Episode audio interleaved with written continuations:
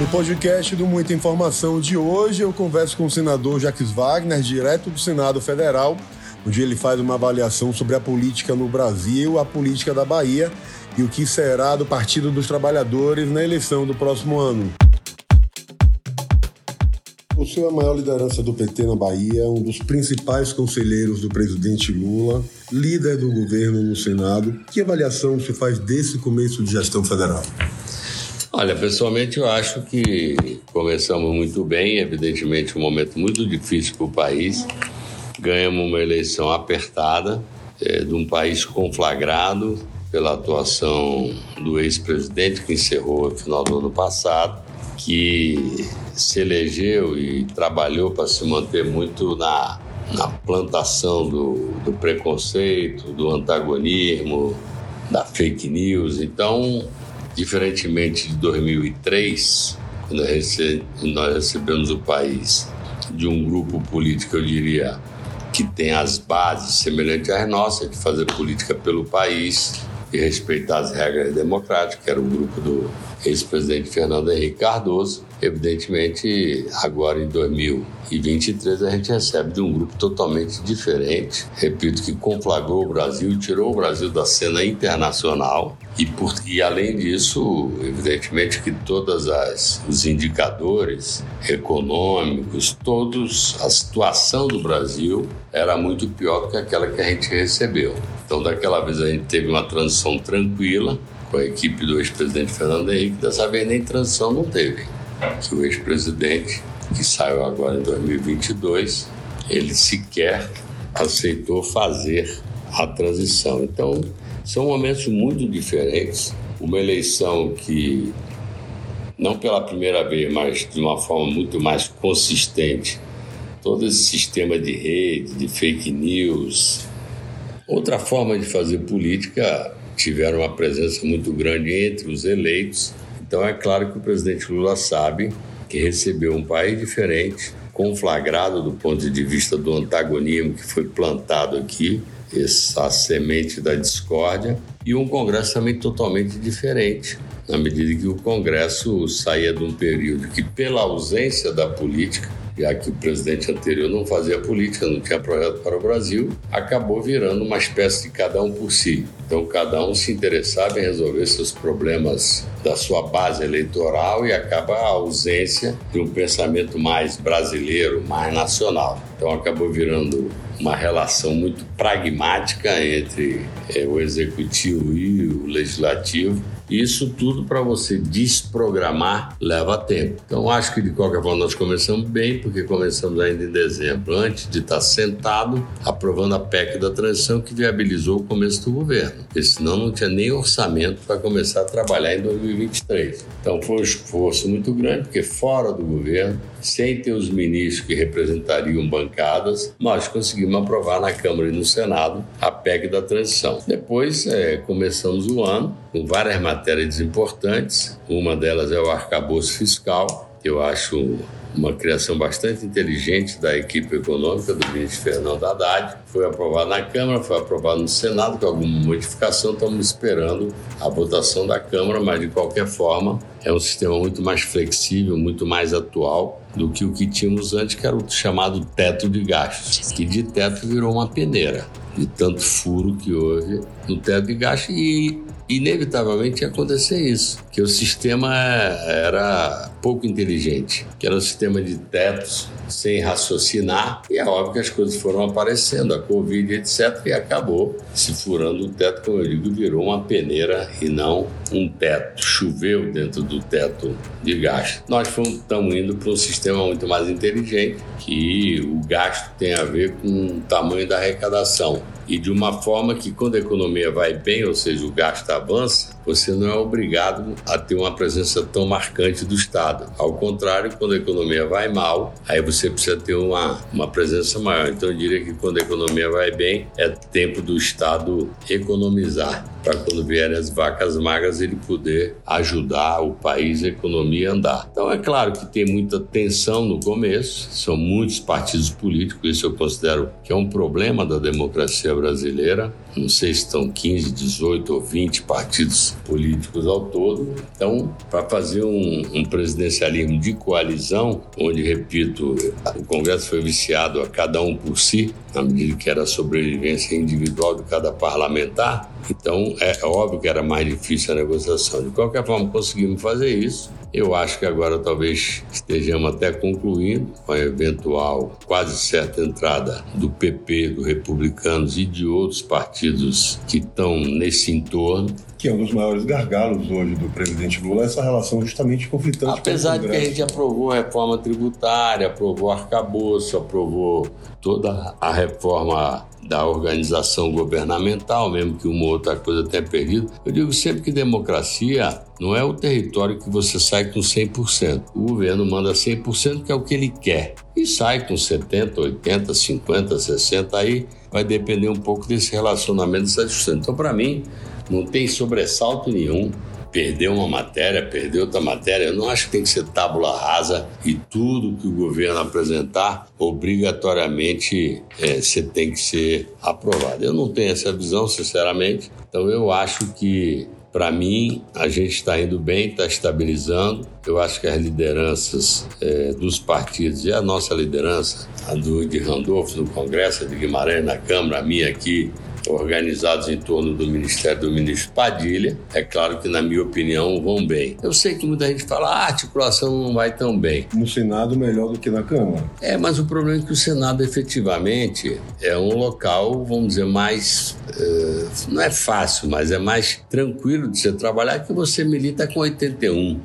Lá você milita com 513. Eu diria que tem mais partidos na Câmara do que no Senado. Então, são características diferentes. O Senado tem muita gente que é ex-governador, então já foi governo, já foi executivo, já teve no governo federal passado. E eu digo sempre que quem já foi governo por mais que se esforce, não consegue ser uma oposição, vou dizer assim, negacionista, porque sabe as dificuldades do executivo. Então, eu diria que quem já foi executivo, quem já foi governo, tem mais sensibilidade para entender a ponderação do executivo. Quem só foi do parlamento, não estou falando fazendo escala de valor maior ou menor, mas óbvio, se é parlamento, você, teu mundo é defender os interesses da sua coletividade. Quem já foi governo, como eu já fui, até no governo passado, não me cabia ser uma oposição, vou chamar assim, irracional. Eu sei a dificuldade do executivo, eu tinha sido do governo federal, fui governador, então você media mais com as questões é, do executivo. Então, por isso, eu diria que realmente no Senado você tem um ambiente talvez mais tranquilo para negociar. Agora, acho que se se concretizar, eu acho que vai se concretizar, essa vinda do PP e do Republicanos, aí eu acho que daqui para frente a gente terá uma tranquilidade maior ainda.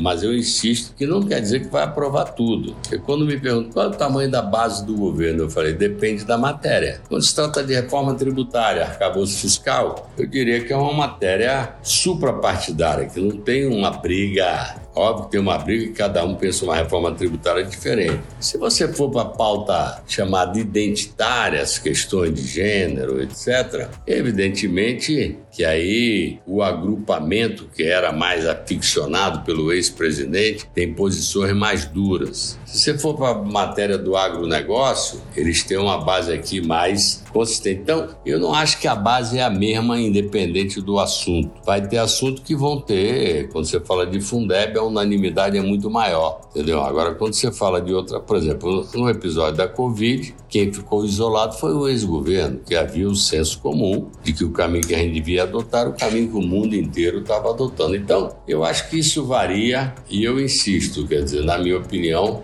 o governo está indo bem. É claro que a presença do presidente Lula, que é um homem que tem um magnetismo muito forte no exercício da política, e eu digo sempre: quem preside um governo é sempre a política. A gestão, é claro que é fundamental, porque sem ela você também não realiza. Mas quem é eleito é eleito na política. E, portanto, na minha opinião, a política preside. E aí, evidentemente, o presidente Lula, nesse quesito, é campeão sabe dialogar com todo mundo, sabe conversar, reposicionou o Brasil em matérias que hoje são da preocupação do planeta, é, recolocou o Brasil no cenário internacional, colocou a pauta de sustentabilidade no centro é do governo. E aqui é uma pessoa que consegue conversar com todo mundo sem perder as suas convicções. Então, na minha opinião, eu acho que o peso dele também é muito grande no sentido de galvanizar adeptos. Senhor falou de pautas importantes no primeiro semestre, mas tem uma expectativa muito grande de pautas agora para esse segundo. O que é que vai ter de prioridade na, na sua avaliação e que vai exigir um esforço maior de diálogo entre o governo e o Congresso? Olha, a pauta principal que está aqui no Senado é efetivamente a reforma tributária, que eu acho que aprovando a reforma tributária, temos uma expectativa de poder votar ela até meados do mês de outubro, eu creio que é, a gente completa o pacote de redirecionamento da política econômica do Brasil. Então, estamos colhendo números importantes no emprego, na inflação. No juro, já colhemos o primeiro, mesmo que modesto, de meio por cento, mas de qualquer forma foi um primeiro movimento que eu acho que foi é, importante. Então, é, eu acho que essa é a pauta nesse momento mais. Óbvio que existem outras pautas, a pauta dos defensivos agrícolas, a pauta do bioinsumo, a pauta da demarcação e do chamado marco temporal, são matérias mais quentes, eu diria, que despertam mais paixão. Acho que a gente também está trabalhando no sentido de construir um caminho negociado é, com o Congresso como um todo. Volta e meia, o ministro Rui Costa é alvo de críticas de dentro e de fora do governo. Como o senhor avalia aí esse fogo cruzado que ele tem se colocado? Não, repare, é, Rui está numa pasta que é, vamos dizer, objeto de desejo de muita gente e, portanto, objeto também de foco de muita gente. Afinal de contas, o ministro da Casa Civil é o ministro, vou dizer assim, sem desqualificar nenhum outro, mas o ministro número um. É o muito próximo do presidente, é o que tem uma missão de articular e homogeneizar as posições do governo às vezes o ministério pensa uma coisa, outro ministério pensa outra. Quem arbitra no final é sempre o presidente Lula, mas ele tem uma missão que eu diria assim, é trabalhosa, porque é compor vários interesses. Eu já tive outro governo do presidente Lula e sempre havia isso, as reuniões semanais que eram de preparação da semana de trabalho, inevitavelmente tinha posições diferentes, às vezes conflitantes, na mesa do presidente. Então, por ser uma missão importante dentro do governo, é evidente que ele sofre é, a crítica e o aplauso de quando as coisas dão certo e tem eventualmente fogo amigo, fogo do ciúme, aí tem de tudo, tem o jeito dele, que também, vamos dizer, ele passou um ano aqui como deputado federal, está voltando para Brasília e tem toda uma, uma lógica aqui do, desse núcleo, esse centro de poder que você também vai ganhando cancha nisso aí. Então, eu acho que isso tende a diminuir. Eu sei que o presidente Lula está satisfeito com o trabalho dele, porque ele vai lá, batalha, entrega, e é evidente alguém que é, foi contrariado, não gosta. Então, é, sempre a Casa Civil é muito visada. A reforma ministerial para compor novos aliados, para acomodar novos aliados, está na pauta. Nos próximos dias, o presidente Lula deve se posicionar. Qual será a extensão dessa mudança no governo, senador? Não, por isso que eu queria. Aqui, eu não acho que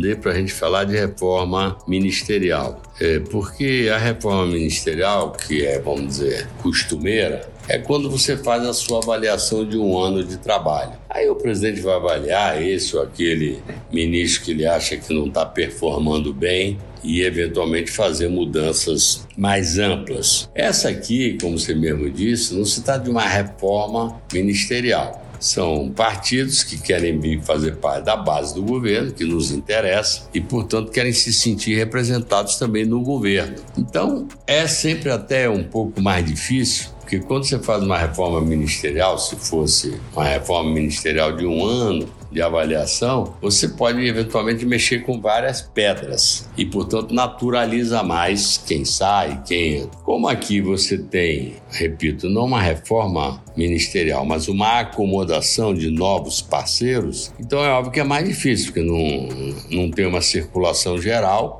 não tem ministério novo. Então, na verdade, para você acomodar, você vai ter que deslocar. Então, nesse sentido é que eu digo que ela é mais incômoda. Mas o presidente está decidido a fazer, vai fazer, está pensando quem é a melhor fotografia, a melhor engenharia para esse processo, mas ela será feita por conta de que interessa ampliar a base na Câmara e no Senado. Ah, o ex-presidente Bolsonaro inelegível, ele estará fora do jogo em 2026? O governo já pensa nessa possibilidade, já que o país saiu dividido da, das eleições? Olha, eu não me empolgo muito com a inelegibilidade, nem comemorei muito, porque na verdade a inelegibilidade dele não é consequência de uma disputa política. A inelegibilidade dele é consequência de um julgamento, certo ou errado, mas é um julgamento do Poder Judiciário. Eu não sei se cabe ainda algum recurso, mas aí é matéria de fato. De um excesso de uso da máquina pública. Isso todo mundo viu. que se gastou de dinheiro na última campanha é uma exorbitância inclusive comprometendo vários caixas de empresas públicas, de bancos públicos, como da Caixa Econômica, o exagero que houve na multiplicação é, da aplicação do Bolsa Família sem muito critério, só nenhum critério. Então, vou insistir. A inelegibilidade dele é consequência de um julgamento do Poder Judiciário, que tem sua autonomia. Então, para mim, não tem o que comemorar, até porque eu acho que está muito longe da eleição e eu não, não, não gosto de. Eu acho que essa coisa de ficar escolhendo adversário é uma bobagem. Você sabe que lá na Bahia a gente tinha um, um adversário, agora no caso do governo, de muito peso político. Nós lançamos um candidato que não tinha essa visibilidade e ganhamos a eleição. Então, eu acho uma bobagem ficar gastando tempo hoje para saber quem é melhor candidato, é a melhor fase de derrotar. Pare, o chamado, o chamado bolsonarismo, ou a fanatização que aconteceu no país, na minha opinião, ruim, porque toda, toda coisa fanatizada, dogmática, ela é antidemocracia, porque a democracia é o território do diálogo, para você tentar chegar a um consenso. Então, é uma base muito empedernita, na minha opinião, que vive de clichê, e eu acho que ela não se dissolveu. Então, se vai ser ele, se vai ser outro que represente esse mesmo a conjunto. Michele. Para mim, tanto faz, eu não escolho adversário. Eu sempre digo que quem organiza o time do adversário é o adversário. Eu sou técnico do meu time. E Lula Então, tá na minha opinião, e Lula está pronto para ir para a reeleição, está bem é, de saúde, está com energia, está com disposição, está rodando o mundo, rodando o Brasil. Hoje mesmo está no Pará, depois vai para o Rio lançar o PAC. Então, são. Por isso que eu digo é um imponderável querer raciocinar sobre 2026. Eu acho uma bobagem. Se a economia continuar nessa batida e ele chegar lá dando um banho de prosperidade no país, é óbvio que ele é um excepcional candidato. Se for o contrário, já é mais difícil. Então, querer adivinhar futuro em matéria de política, vou repetir. Nós fomos surpresa em 2006, fomos surpresa em 2014 e fomos surpresos em 2022, no caso da Bahia. Três episódios que poucos ou ninguém acreditava e todos três foram realizados. Então, eu acho incrível que as pessoas não aprendem, ainda mais hoje, nos tempos de comunicação via internet, de rede social, de muita fake news, que eu não sei se a gente vai conseguir abolir até a eleição de 26, de muita informação truncada, mentirosa e trocada, o mundo está indo para um caminho bastante de polarização. Você repare que na maioria dos países, o chamado campo de centro está desaparecendo. No Brasil desapareceu em 22, em 18, desapareceu de novo em 22. Quer dizer, eu acho sempre que o centro, não o centro no sentido de um, um bolo de parlamentares que vai para um lado ou para o outro a depender da conveniência. Estou falando de um centro político que pense o Brasil, mas que tenha uma tentativa de equilibrar duas vertentes diferentes. Isso sumiu no mundo inteiro. O mundo está bipolarizado. Aqui, em vários países da Europa e nos Estados Unidos também é a mesma coisa. Então, o que, que acontece? Você eu acho que isso empobrece a política, o debate político. Então, na minha opinião, é, vou repetir, as pessoas vão procurar se alinhar num ou no outro lugar. Por isso que eu acho que ainda é muito imponderável querer raciocinar sobre 26. Falando sobre o começo do governo Jerônimo, muito se fala que ele está nadando ainda esse esplêndido, porque tinham projetos engatilhados do governo Rui, mas que faltam projetos e ações, sobretudo na área de segurança, que é um dos grandes gargalos hoje na Bahia. Como o senhor avalia esse começo, senador? Olha, eu acho que avalio ele muito bem para alguém que chegou sem ter essa taxa toda de conhecimento. Acho que todo mundo chega tendo como fiador a história do grupo político, não é de fulano ou beltrano, é do grupo político. Então, ele se elege nisso e, evidentemente, nas qualidades pessoais dele, do vice-governador Geraldinho, porque ele é um cabra de muita energia, de muita disposição, de muita humildade, de muita simpatia. Então ele é um cara afável que ele é bem recebido em qualquer lugar. É claro que ele começa o governo, ainda tinha muita coisa para inaugurar e, e eu não tenho dúvida que passando essa primeira fase, que também ele trabalhou para ficar mais próximo do povo baiano, agora é hora de sentar e programar e projetar o futuro. Eu acho que ele tem isso muito na cabeça, então eu repito, aqui é uma primeira etapa, mas ele está consciente disso e terminada essa primeira etapa, que eu acho que termina agora, setembro, outubro, essa fase, aí é que ele vai sentar. A área de segurança pública, que realmente é uma área bastante complicada, bastante difícil em tudo que é lugar. Ele, pelo que eu entendi, vai retomar o programa, não sei se com as mesmas bases, com o mesmo nome, o Pacto pela Vida,